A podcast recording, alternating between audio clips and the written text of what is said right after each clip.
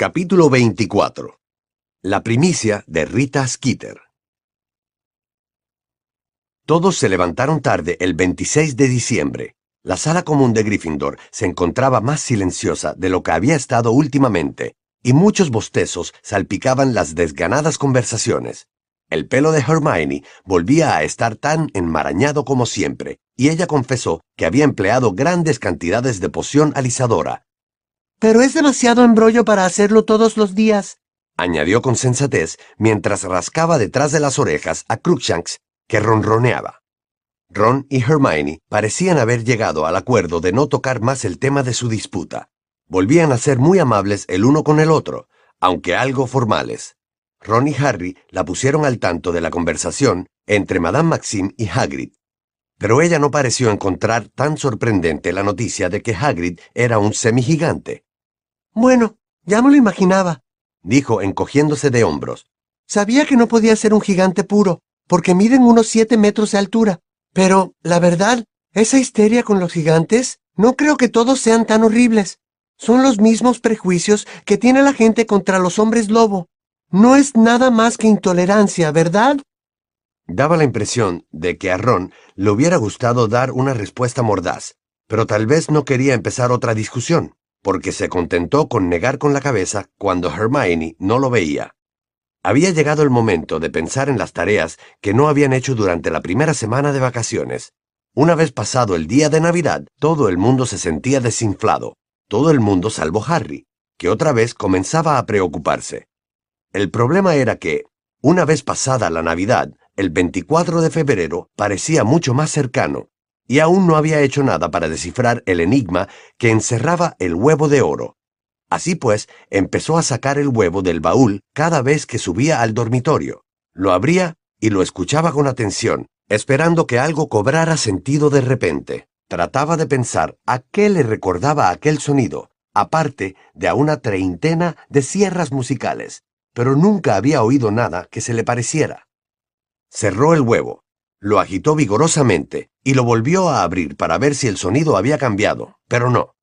Intentó hacerle al huevo varias preguntas, gritando por encima de los gemidos, pero no le respondía. Incluso tiró el huevo a la otra punta del dormitorio, aunque no creyó que fuera a servirle de nada. Harry no olvidaba la pista que le había dado Cedric, pero los sentimientos de antipatía que éste le inspiraba entonces le hacían rechazar aquella ayuda siempre que fuera posible. En cualquier caso, le parecía que, si de verdad Cedric hubiera querido echarle una mano, habría sido algo más explícito. Él, Harry, le había explicado qué era exactamente a lo que se iba a enfrentar en la primera prueba, mientras que la idea que Cedric tenía de justa correspondencia consistía en aconsejarle que se tomara un baño.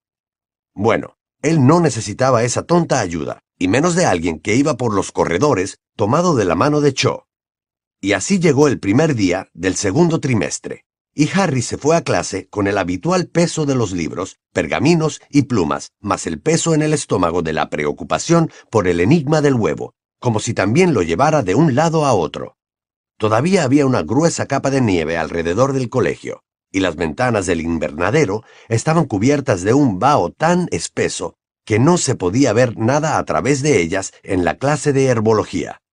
Con aquel tiempo, nadie tenía muchas ganas de que llegara la clase de cuidado de criaturas mágicas, aunque, como dijo Ron, los escregutos seguramente los harían entrar en calor, ya fuera por tener que cazarlos o porque arrojarían fuego con la suficiente intensidad para prender la cabaña de Hagrid. Sin embargo, al llegar a la cabaña de su amigo, encontraron ante la puerta a una bruja anciana de pelo gris muy corto y barbilla prominente. ¡Dense prisa! ¡Vamos! Ya hace cinco minutos que ha sonado la campana. Les gritó al verlos acercarse a través de la nieve. ¿Quién es usted? le preguntó Harry mirándola fijamente. ¿Dónde está Hagrid? Soy la profesora Grobly Plank, dijo con entusiasmo. La sustituta temporal de su profesor de cuidado de criaturas mágicas. ¿Dónde está Hagrid? repitió Harry. Está indispuesto, respondió lacónicamente la mujer. Hasta los oídos de Harry llegó una risa apenas audible, pero desagradable. Se volvió. Estaban llegando Draco Malfoy y el resto de los de Slytherin. Todos parecían contentos, y ninguno se sorprendía de ver a la profesora Grobly Plank. Por aquí, por favor. Les dijo esta, y se encaminó a grandes pasos hacia el potrero en que tiritaban los enormes caballos de Bobatons. Harry, Ron y Hermione la siguieron volviendo la vista atrás a la cabaña de Hagrid. Habían corrido todas las cortinas. ¿Estaba allí Hagrid, solo y enfermo? ¿Qué le pasa a Hagrid? preguntó Harry, apresurándose para poder alcanzar a la profesora Grobly Plank. No te importa, respondió ella, como si pensara que él trataba de molestar. Sí me importa, replicó Harry acalorado. ¿Qué le pasa? La bruja no le hizo caso. Los condujo al otro lado del potrero, donde descansaban los caballos de Bobatons, amontonados para protegerse del frío, y luego hacia un árbol que se alzaba en el lindero del bosque. Atado a él había un unicornio grande y muy bello. Muchas de las chicas exclamaron ¡Oh! al ver al unicornio. ¡Qué hermoso! susurró Lavender Brown. ¿Cómo lo atraparía? Dicen que son sumamente difíciles de atrapar. El unicornio era de un blanco tan brillante que a su lado la nieve parecía gris. Piafaba nervioso con sus cascos dorados, alzando la cabeza rematada en un largo cuerno. Los chicos que se echen atrás. exclamó con voz potente la profesora Grobly Plank, apartándolos con un brazo que le pegó a Harry en el pecho. Los unicornios prefieren el toque femenino. Que las chicas pasen delante y se acerquen con cuidado. Vamos, despacio. Ella y las chicas se acercaron poco a poco al unicornio, dejando a los chicos junto a la valla del potrero observando. En cuanto la profesora se alejó lo suficiente para no oírlos, Harry se dirigió a Ron. ¿Qué crees que le pasa? ¿No habrá sido un escre... No, nadie lo ha atacado, Potter, si es lo que piensas. Intervino Malfoy con voz suave. No, lo que pasa es que le da vergüenza que vean su fea carota. ¿Qué quieres decir? Preguntó Harry. Malfoy metió la mano en un bolsillo de la túnica y sacó una página de periódico. Aquí tienes, dijo. No sabes cómo lamento tener que enseñártelo, Potter. Sonreía de satisfacción mientras Harry cogía la página, la desplegaba y la leía. Ron, Seamus, Dean y Neville miraban por encima de su hombro. Se trataba de un artículo encabezado con una foto en la que Hagrid tenía pinta de criminal. El gigantesco error de Dumbledore. Albus Dumbledore, el excéntrico director del Colegio Hogwarts de Magia y Hechicería, nunca ha tenido miedo de contratar a gente controvertida. Nos cuenta Rita Skeeter, corresponsal especial. En septiembre de este año, nombró profesor de defensa contra las artes oscuras a Alastor Ojoloco Moody, el antiguo auror, que, como todo el mundo sabe, es un aguafiestas y además se siente orgulloso de serlo una decisión que causó gran sorpresa en el Ministerio de Magia, dado el bien conocido hábito que tiene Moody de atacar a cualquiera que haga un repentino movimiento en su presencia. Aún así, Ojo Loco Moody parece un profesor bondadoso y responsable, al lado del ser parcialmente humano que ha contratado Dumbledore para impartir la clase de cuidado de criaturas mágicas. Rubius Hagrid, que admite que fue expulsado de Hogwarts cuando cursaba tercero, ha ocupado el puesto de guardabosques del colegio desde entonces, un trabajo en el que Dumbledore lo ha puesto de forma fija. El año pasado, sin embargo, Hagrid utilizó su misterioso ascendiente sobre el director para obtener el cargo adicional de profesor de cuidado de criaturas mágicas, por encima de muchos candidatos mejor cualificados. Hagrid, que es un hombre enorme, y de aspecto feroz, ha estado utilizando su nueva autoridad para aterrorizar a los estudiantes que tiene a su cargo con una sucesión de horripilantes criaturas. Mientras Dumbledore hace la vista gorda, Hagrid ha conseguido lesionar a varios de sus alumnos durante una serie de clases que muchos admiten que resultan aterrorizadoras. A mí me atacó un hipogrifo, y a mi amigo Vincent Crabbe le dio un terrible mordisco a un gusarajo nos confiesa Draco Malfoy, un alumno de cuarto año. Todos odiamos a Hagrid, pero tenemos demasiado miedo para decir nada. No obstante, Hagrid no tiene intención de cesar su campaña de intimidación. El mes pasado, en conversación con una periodista de El Profeta, admitió haber creado por cruce unas criaturas a las que ha bautizado como escregutos de cola explosiva, un cruce altamente peligroso entre mantícoras y cangrejos de fuego, Por supuesto, la creación de nuevas especies de criaturas mágicas es una actividad que el Departamento de Regulación y Control de las Criaturas Mágicas siempre vigila de cerca. Hagrid, según parece, se considera por encima de tales restricciones insignificantes. Fue solo como diversión, dice antes de apresurarse a cambiar de tema. Por si esto no fuera bastante, el profeta ha descubierto recientemente que Hagrid no es, como ha pretendido siempre, un mago de sangre limpia. De hecho, ni siquiera es enteramente humano. Su madre, revelamos en exclusiva, no es otra que la giganta Fridwulfa, que en la actualidad se halla en paradero desconocido. Brutales y sedientos de sangre, los gigantes llegaron a estar en peligro de extinción durante el pasado siglo por culpa de sus luchas fratricidas. Los pocos que sobrevivieron se unieron a las filas de El que no debe ser nombrado y fueron responsables de algunas de las peores matanzas de muggles que tuvieron lugar durante su reinado de terror. En tanto que muchos de los gigantes que sirvieron a El que no debe ser nombrado cayeron abatidos por aurores que luchaban contra las fuerzas oscuras. Fridwulfa no se hallaba entre ellos. Es posible que se uniera a una de las comunidades de gigantes que perviven en algunas cadenas montañosas del extranjero. Pero a juzgar por las travesuras que comete en las clases de cuidado de criaturas mágicas, el hijo de Fridwulfa parece haber heredado su naturaleza brutal. Lo curioso es que, como todo Hogwarts sabe, Hagrid mantiene una amistad íntima con el muchacho que provocó la caída de quien ustedes saben, y con ella la huida de la propia madre de Hagrid como del resto de sus partidarios.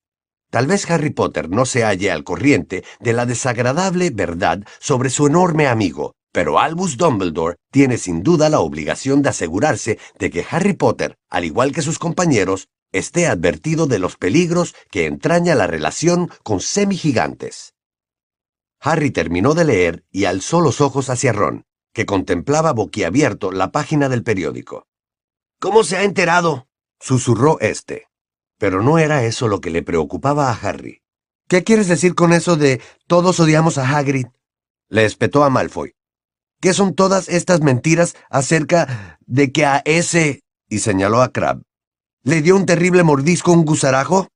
Ni siquiera tienen dientes. Crab se reía por lo bajo, muy satisfecho de sí mismo. Bien, creo que esto debería poner fin a la carrera docente de ese soquete, declaró Malfoy con ojos brillantes. Un semigigante. Y pensar que yo suponía que se había tragado una botella de crecehuesos cuando era joven. A los padres esto no les va a hacer ninguna gracia. Ahora todos tendrán miedo de que se coma a sus hijos. Mald. ¿Están atendiendo por allí? La voz de la profesora Grobly Plank llegó hasta ellos. Las chicas se arracimaban en torno al unicornio, acariciándolo. Harry sentía tanta ira que el artículo de El Profeta le temblaba en las manos, mientras se volvía con la mirada perdida hacia el unicornio, cuyas propiedades mágicas enumeraba en aquel instante la profesora en voz alta para que los chicos también se enteraran. Espero que se quede esta mujer, dijo Parvati Patil al terminar la clase, cuando todos se dirigían hacia el castillo para la comida. Esto se parece más a lo que yo me imaginaba de cuidado de criaturas mágicas, criaturas hermosas como los unicornios, no monstruos. ¿Y qué me dices de Hagrid? replicó Harry enfadado, subiendo la pequeña escalinata. ¿Hagrid? contestó Parvati con dureza. Puede seguir siendo guardabosques, ¿no? Desde el baile, Parvati se había mostrado muy fría con Harry. Este reconocía que debería haberse portado mejor con su compañera de baile, pero después de todo, ella no lo había pasado nada mal. De hecho, le contaba a todo el mundo que estuviera dispuesto a escucharla que se había citado con el chico de Bobatons en Hogsmeade el siguiente día que tuvieran permiso para ir allí. Ha sido una buena clase, comentó Hermione cuando entraron en el gran comedor. Yo no sabía ni la mitad de las cosas que la profesora Grobly Plank nos ha dicho sobre los unic. Mira esto. La cortó Harry y le puso bajo la nariz el artículo del profeta. Hermione leyó con la boca abierta. Reaccionó exactamente igual que Ron. ¿Cómo se ha podido enterar esa espantosa Skitter? ¿Creen que se lo diría Hagrid? No, contestó Harry, que se abrió camino hasta la mesa de Gryffindor y se echó sobre una silla, furioso. Ni siquiera nos lo ha dicho a nosotros. Supongo que le daría rabia que Hagrid no quisiera decirle un montón de cosas negativas sobre mí y se ha dedicado a hurgar para desquitarse con él. Tal vez lo oyó decírselo a Madame Maxime durante el baile, sugirió Hermione en voz baja. La habríamos visto en el jardín, objetó Ron. Además, se supone que no puede volver a entrar en el colegio. Hagrid dijo que Dumbledore se lo había prohibido. A lo mejor tiene una capa invisible, dijo Harry, sirviéndose en el plato un cucharón de guiso de pollo con tanta furia contenida que lo salpicó por todas partes. Es el tipo de cosas que haría, ¿no? Ocultarse entre los arbustos para espiar a la gente. ¿Como tú y Ron, te refieres? preguntó Hermione. Nosotros no pretendíamos escuchar, repuso Ron indignado. No nos quedó otro remedio. El muy tonto hablando sobre la giganta de su madre donde cualquiera podía oírlo. Tenemos que ir a verlo, dijo Harry. Esta noche, después de adivinación, para decirle que queremos que vuelva. ¿Tú quieres que vuelva? Le preguntó a Hermione. Yo... Bueno, no voy a fingir que no me haya gustado este agradable cambio. Tener por una vez una clase de cuidado de criaturas mágicas como Dios manda. Pero quiero que vuelva Hagrid. Por supuesto que sí. Se apresuró a añadir Hermione, temblando ante la furiosa mirada de Harry. De forma que esa noche, después de cenar, los tres volvieron a salir del castillo y se fueron por los helados terrenos del colegio hacia la cabaña de Hagrid. Llamaron a la puerta y les respondieron los atronadores ladridos de Fang. Somos nosotros, Hagrid, gritó Harry, aporreando la puerta. ¡Abre! No respondió. Oyeron a Fang arañar la puerta quejumbroso, pero ésta siguió cerrada. Llamaron durante unos diez minutos, y Ron incluso golpeó en una de las ventanas, pero no obtuvieron respuesta. ¿Por qué no se evita? se lamentó Hermione cuando finalmente desistieron y emprendieron el regreso al colegio. Espero que no crea que a nosotros nos importa que sea un semigigante. Pero parecía que a Hagrid sí le importaba, porque no vieron ni rastro de él en toda la semana. No hizo acto de presencia en la mesa de los profesores a las horas de comer. No lo vieron ir a cumplir con sus obligaciones como guardabosques. Y la profesora Grobly Plank siguió haciéndose cargo de las clases de cuidado de criaturas mágicas. Malfoy se relamía de gusto siempre que podía. ¿Se ha perdido su amigo el híbrido? Le susurraba a Harry siempre que había algún profesor cerca, para que no pudiera tomar represalias. ¿Se ha perdido el hombre elefante? Había una visita programada a Hogsmeade para mediados de enero. Hermione se sorprendió mucho de que Harry pensara ir. Pensé que querrías aprovechar la oportunidad de tener la sala común en silencio, comentó. Tienes que ponerte en serio a pensar en el enigma. Ah, creo, creo que ya estoy sobre la pista, mintió Harry. ¿De verdad? dijo Hermione impresionada. Bien hecho. La sensación de culpa le provocó un retortijón de tripas, pero no hizo caso. Después de todo, todavía le quedaban cinco semanas para meditar en el enigma, y eso era como cinco siglos. Además, si iba a Hogsmeade, tal vez pudiera encontrarse con Hagrid y persuadirlo de que volviera. Él, Ron y Hermione salieron del castillo el sábado y atravesaron el campo húmedo y frío en dirección a las verjas. Al pasar junto al barco anclado en el lago, vieron salir a cubierta a Víctor Crumb, sin otra prenda de ropa que el bañador. A pesar de su delgadez, debía de ser bastante fuerte, porque se subió a la borda, estiró los brazos y se tiró al lago. Está loco, exclamó Harry, mirando fijamente el renegrido pelo de Crumb cuando su cabeza asomó en el medio del lago. Es enero. Debe de estar helado. Hace mucho más frío en el lugar del que viene, comentó Hermione. Supongo que para él está tibia. Sí, pero además está el calamar gigante, señaló Ron. No parecía preocupado, más bien esperanzado. Hermione notó el tono de su voz y le puso mala cara. Es realmente buen mozo, ¿saben? dijo ella. No es lo que uno podría pensar de alguien de Dormstrang. Me ha dicho que esto le gusta mucho más. Ron no dijo nada. No había mencionado a Víctor Crumb desde el baile, pero el 26 de diciembre, Harry había encontrado bajo la cama un brazo en miniatura que tenía toda la pinta de haber sido desgajado de alguna figura que llevara la túnica de Quidditch del equipo de Bulgaria. Mientras recorrían la calle principal, cubierta de nieve enfangada, Harry estuvo muy atento por si vislumbraba a Hagrid y propuso visitar las tres escobas después de asegurarse de que éste no estaba en ninguna tienda. La taberna se hallaba tan abarrotada como siempre, pero un rápido vistazo a todas las mesas reveló que Hagrid no se encontraba allí. Desanimado, Harry fue hasta la barra con Ron y Hermione.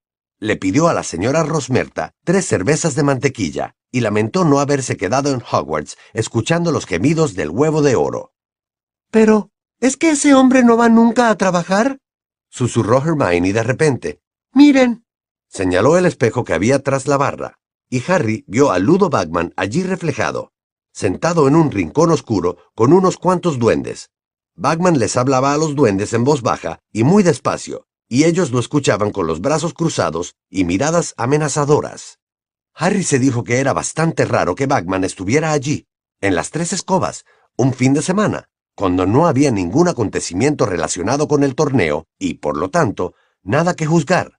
Miró el reflejo de Bagman. Parecía de nuevo tenso, tanto como lo había estado en el bosque aquella noche antes de que apareciera la marca tenebrosa.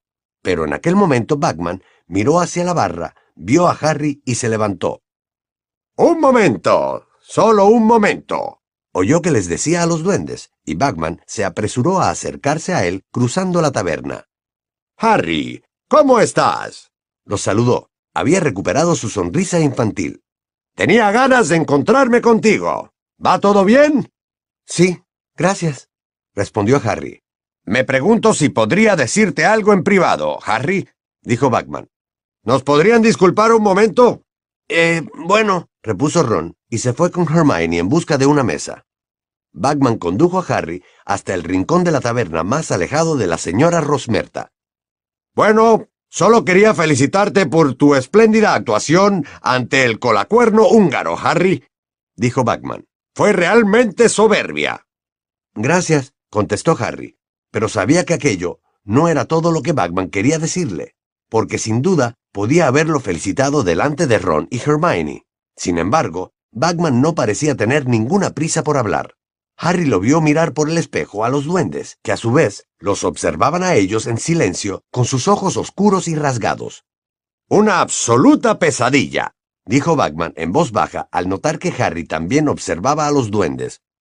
Su español no es muy bueno. Es como volver a entendérselas con todos los búlgaros en los mundiales de Quidditch, pero al menos aquellos utilizaban unos signos que cualquier otro ser humano podía entender. Estos parlotean duendigonza, y yo solo sé una palabra en duendigonza.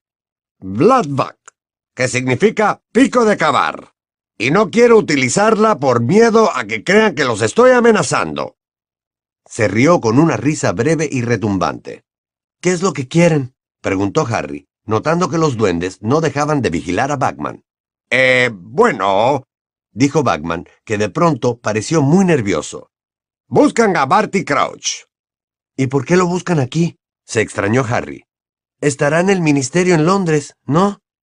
Eh, en realidad no tengo ni idea de dónde está, reconoció Bagman. Digamos que ha dejado de acudir al trabajo. Ya lleva ausente dos semanas. El joven Percy, su ayudante, asegura que está enfermo. Parece que ha estado enviando instrucciones por búho mensajero, pero te ruego que no le digas nada de esto a nadie porque Rita Skeeter mete las narices por todas partes y es capaz de convertir la enfermedad de Barty en algo siniestro. Probablemente diría que ha desaparecido como Berta Jorkins. ¿Se sabe algo de Berta Jorkins? le preguntó Harry. No, contestó Bagman, recuperando su aspecto tenso. He puesto a alguna gente en su busca. A buena hora, pensó Harry. Y todo resulta muy extraño. Hemos comprobado que llegó a Albania porque allí se vio con su primo segundo y luego dejó la casa de su primo para trasladarse al sur a visitar a su tía.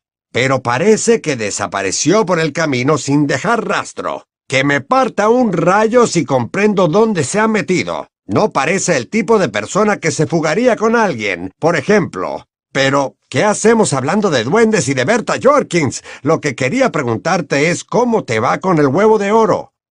Eh, no muy mal, mintió Harry. Pero al parecer Bagman se dio cuenta de que Harry no era sincero. Escucha, Harry, dijo en voz muy baja. Todo esto me hace sentir culpable. Te metieron en el torneo, tú no te presentaste y... Su voz se hizo tan sutil que Harry tuvo que inclinarse para escuchar. Si puedo ayudarte, darte un empujoncito en la dirección correcta. eh, Siento debilidad por ti. La manera en que burlaste al dragón. Bueno, eh, solo espero una indicación por tu parte. Harry miró la cara de Bagman, redonda y sonrosada, y los azules ojos de bebé, completamente abiertos. Se supone que tenemos que descifrarlo por nosotros mismos, ¿no? Repuso, poniendo mucho cuidado en decirlo, como sin darle importancia, y que no sonara como una acusación contra el director del Departamento de Deportes y Juegos Mágicos. Eh, bueno, sí, Admitió Bagman. pero... En fin, Harry, todos queremos que gane Hogwarts, ¿no? ¿Le ha ofrecido ayuda a Cedric? Bagman frunció levemente el entrecejo. Eh, no, no lo he hecho. Reconoció. Yo... Bueno, como te dije, siento debilidad por ti. Eh, Por eso pensé en ofrecerte. Bueno, gracias, respondió Harry. Pero creo que ya casi lo tengo. Me faltan un par de días. No sabía muy bien por qué rechazaba la ayuda de Bagman. Tal vez fuera porque era para él casi un extraño, y aceptar su ayuda le parecía que estaba mucho más cerca de hacer trampas que si se la pedía a Ron, Hermione o Sirius. Bagman parecía casi ofendido, pero no pudo decir mucho más porque en ese momento se acercaron Fred y George. Hola, señor Bagman, saludó Fred con entusiasmo. ¿Podemos invitarlo? Eh, no. contestó Bagman, dirigiéndole a Harry una última mirada decepcionada. No, eh, muchachos, eh, muchas gracias. Fred y George se quedaron tan decepcionados como Bagman, que miraba a Harry como si éste lo hubiera defraudado. Eh, bueno, tengo prisa, Dijo, Me alegro de verlos a todos. Buena suerte, Harry. salió de la taberna a toda prisa. Los duendes se levantaron de las sillas y fueron tras él. Harry se reunió con Ron y Hermione. ¿Qué quería? Preguntó Ron en cuanto Harry se sentó. Quería ayudarme con el huevo de oro, explicó Harry. Eso no está bien. Exclamó Hermione muy sorprendida. Es uno de los jueces. Y además tú ya lo tienes, ¿no? Eh, casi, repuso Harry. Bueno, no creo que a Dumbledore le gustara enterarse de que Bagman intenta convencerte de que hagas trampa. Opinó Hermione con expresión muy reprobatoria. Espero que intente ayudar igual a Cedric. Pues no, se lo he preguntado, respondió Harry. ¿Y a quién le importa si a Diggory lo están ayudando? Dijo Ron. Harry, en su interior, se mostró muy de acuerdo con su amigo. Esos duendes no parecían muy amistosos. Comentó Hermione, sorbiendo la cerveza de mantequilla. ¿Qué harían aquí? Según Bagman, buscar a Crouch, explicó Harry. Sigue enfermo. No ha ido a trabajar, A lo mejor lo está envenenando Percy. sugirió Ron. Probablemente piensa que si Crouch muere, a él lo nombrarán director del Departamento de Cooperación Mágica Internacional. Hermione le dirigió a Ron una mirada que quería significar no se bromea sobre esas cosas, y dijo, Es curioso que los duendes busquen al señor Crouch. Normalmente tratarían con el Departamento de Regulación y Control de las Criaturas Mágicas. Pero Crouch sabe un montón de lenguas, le recordó Harry. A lo mejor buscan un intérprete, ¿Ahora te preocupas por los duendecitos? inquirió Ron. ¿Estás pensando en fundar la SPADA o algo así? ¿La Sociedad Protectora de los Asquerosos Duendes Atontados? Ja, ja, ja. replicó Hermione con sarcasmo. Los duendes no necesitan protección. ¿No se han enterado de lo que ha contado el profesor Vince sobre las revueltas de los duendes? No, respondieron al unísono Harry y Ron. Bueno, pues son perfectamente capaces de tratar con los magos. Dijo Hermione, sorbiendo más cerveza de mantequilla. Son muy listos. No son como los elfos domésticos, que nunca defienden sus derechos. Oh, exclamó Ron, mirando hacia la puerta.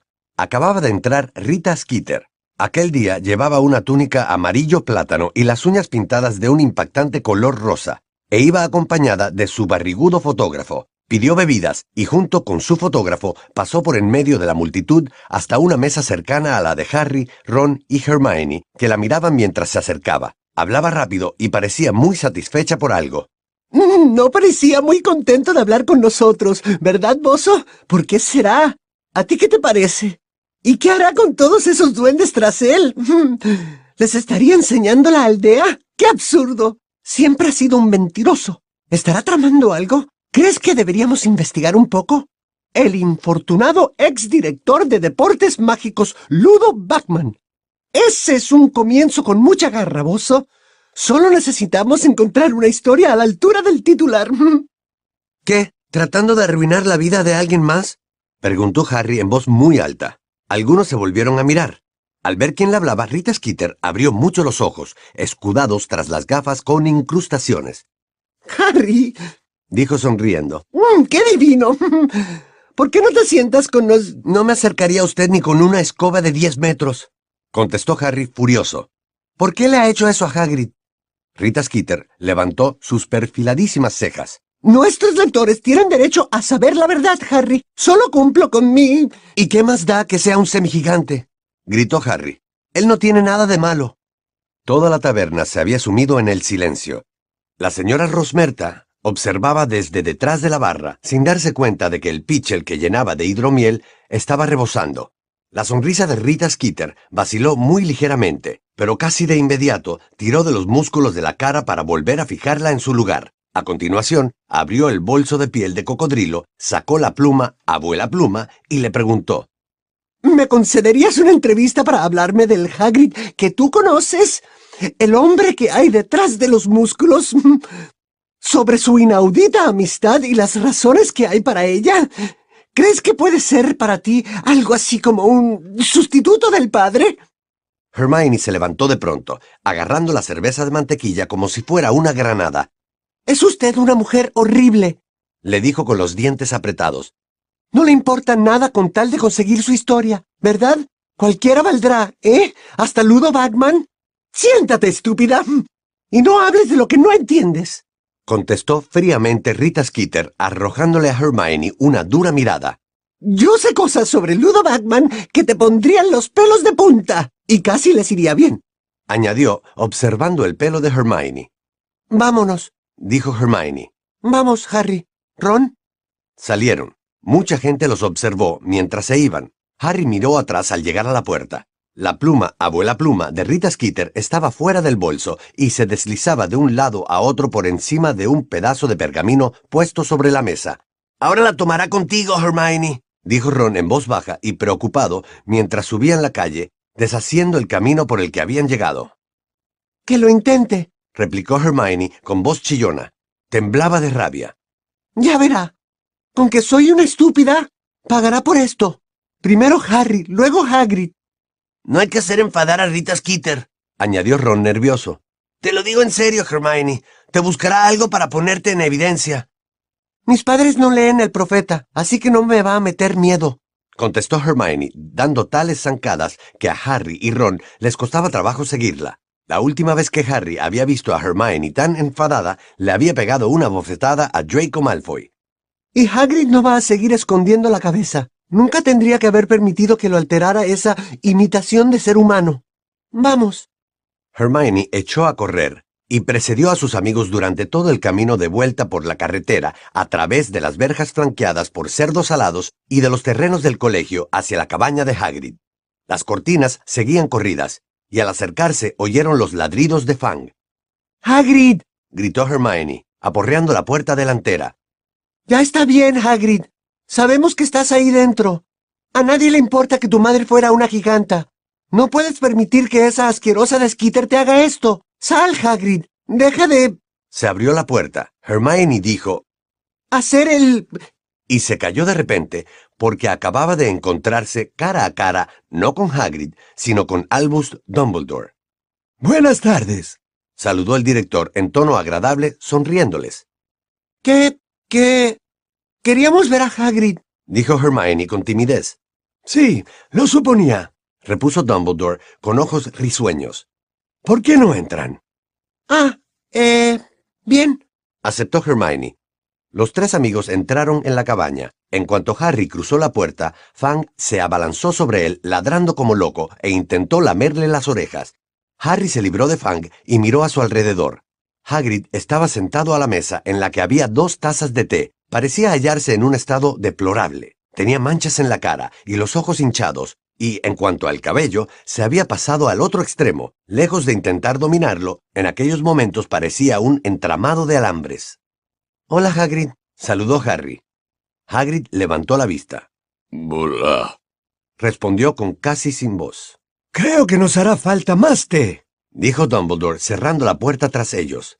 Sacó la varita e hizo una floritura con ella, y en medio del aire apareció, dando vueltas, una bandeja con el servicio de té y un plato de bizcochos. Dumbledore la hizo posarse sobre la mesa y todos se sentaron. Hubo una breve pausa, y luego el director dijo, ¿Has oído por casualidad lo que gritaba la señorita Granger, Hagrid? Hermione se puso algo colorada, pero Dumbledore le sonrió y prosiguió. Parece ser que Hermione, Harry y Ron aún quieren ser amigos tuyos, a juzgar por la forma en que intentaban echar la puerta abajo.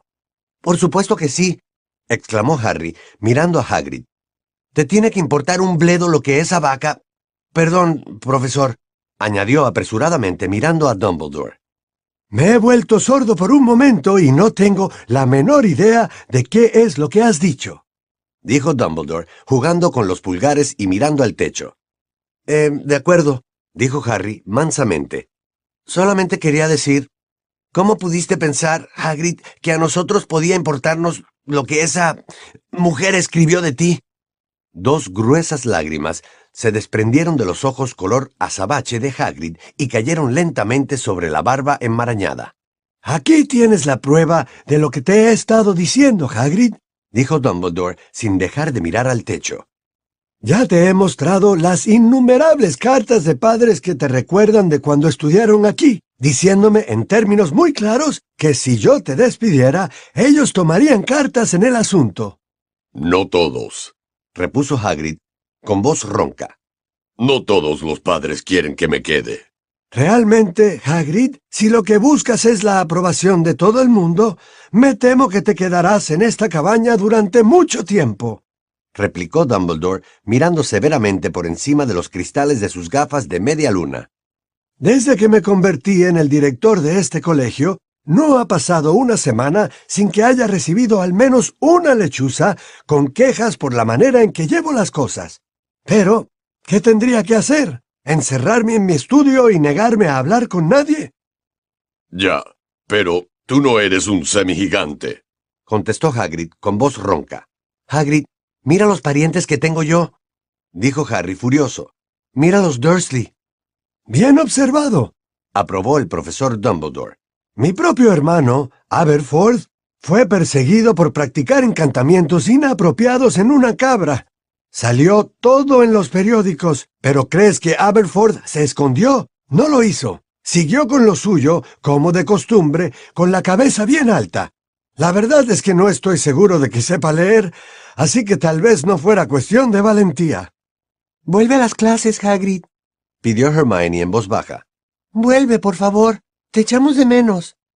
Hagrid tragó saliva. Nuevas lágrimas se derramaron por sus mejillas hasta la barba. Dumbledore se levantó. Me niego a aceptar tu dimisión, Hagrid, y espero que vuelvas al trabajo el lunes, dijo. Nos veremos en el gran comedor para desayunar, a las ocho y media. No quiero excusas. Buenas tardes a todos. Dumbledore salió de la cabaña, deteniéndose solo para rascarle las orejas a Fang. Cuando la puerta se hubo cerrado tras él, Hagrid comenzó a sollozar tapándose la cara con las manos, del tamaño de ruedas de auto. Hermione le dio unas palmadas en el brazo y al final Hagrid levantó la vista con los ojos enrojecidos y dijo, Dumbledore es un gran hombre, un gran hombre. Sí que lo es, afirmó Ron. ¿Me puedo tomar uno de estos bizcochos, Hagrid? Todos los que quieras, contestó Hagrid, secándose los ojos con el reverso de la mano. Tienes razón. Desde luego, todos tienen razón. He sido un tonto. A mi padre le hubiera dado vergüenza la forma en que me he comportado. Derramó más lágrimas, pero se las secó con decisión y dijo, No les he enseñado nunca ninguna foto de mi padre. ¿Verdad? Aquí tengo una. Hagrid se levantó, fue al aparador, abrió un cajón y sacó de él una foto de un mago de corta estatura. Tenía los mismos ojos negros de él, y sonreía sentado sobre el hombro de su hijo. Hagrid debía de medir entonces sus buenos dos metros y medio de altura, a juzgar por el manzano que había a su lado. pero su rostro era lampiño, joven, redondo y suave. Seguramente no tendría más de once años. Fue tomada justo después de que entré en Hogwarts, dijo Hagrid con voz ronca. Mi padre se sentía muy satisfecho. Aunque yo no pudiera ser mago, porque mi madre... ya saben, naturalmente, no fui nunca nada del otro mundo en esto de la magia, pero al menos no llegó a enterarse de mi expulsión. Murió cuando yo estaba en segundo.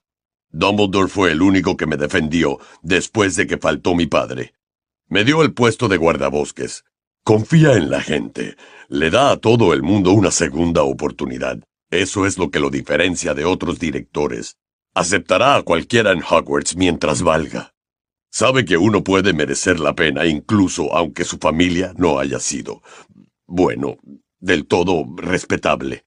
Pero hay quien no lo comprende. Los hay que siempre están contra uno. Los hay que pretenden que simplemente tienen esqueleto grande en vez de levantarse y decir, soy lo que soy y no me avergüenzo. Mi padre me decía que no me avergonzara nunca, que había quien estaría contra mí, pero que no merecía la pena molestarse por ellos. Y tenía razón. He sido un idiota. Y en cuanto a ella, no voy a volver a preocuparme, se los prometo. Esqueleto grande. Ya le daré esqueleto grande. Harry, Ron y Hermione se miraron nerviosos unos a otros. Harry antes se hubiera llevado de paseo a cincuenta escregutos que admitir ante Hagrid que había escuchado su conversación con Madame Maxime. Pero Hagrid seguía hablando, aparentemente inconsciente de haber dicho algo extraño. ¿Sabes una cosa, Harry? dijo, apartando la mirada de la fotografía de su padre, con los ojos muy brillantes. Cuando te vi por primera vez, me recordaste un poco a mí mismo. Tus padres muertos, y tú te sentías como si no merecieras venir a Hogwarts. ¿Recuerdas? Y ahora mírate, campeón del colegio. Miró a Harry un instante y luego dijo, muy serio. ¿Sabes lo que me gustaría, Harry? Me gustaría que ganaras. De verdad. Eso les enseñaría a todos, que no hay que ser de sangre limpia para conseguirlo. No te tienes que avergonzar de lo que eres. Eso les enseñaría que es Dumbledore el que tiene razón dejando entrar a cualquiera, siempre y cuando sea capaz de hacer magia. ¿Cómo te va con ese huevo, Harry? Muy bien, dijo Harry. Genial. En el entristecido rostro de Hagrid se dibujó una amplia sonrisa. Ese es mi chico. Muéstraselo, Harry. Muéstrales quién eres. Vénselos. No era lo mismo mentir a los demás que hacerlo con Hagrid. Aquella tarde Harry volvió al castillo con Ron y Hermione, incapaz de desvanecer la imagen de la expresión de contento en la cara de Hagrid cuando se lo había imaginado ganando el torneo. El incomprensible huevo pesaba aquella noche más que nunca en la conciencia de Harry, y, cuando volvió a la cama, se había forjado un propósito muy claro. Era ya hora de tragarse el orgullo y ver si la pista de Cedric conducía a alguna parte.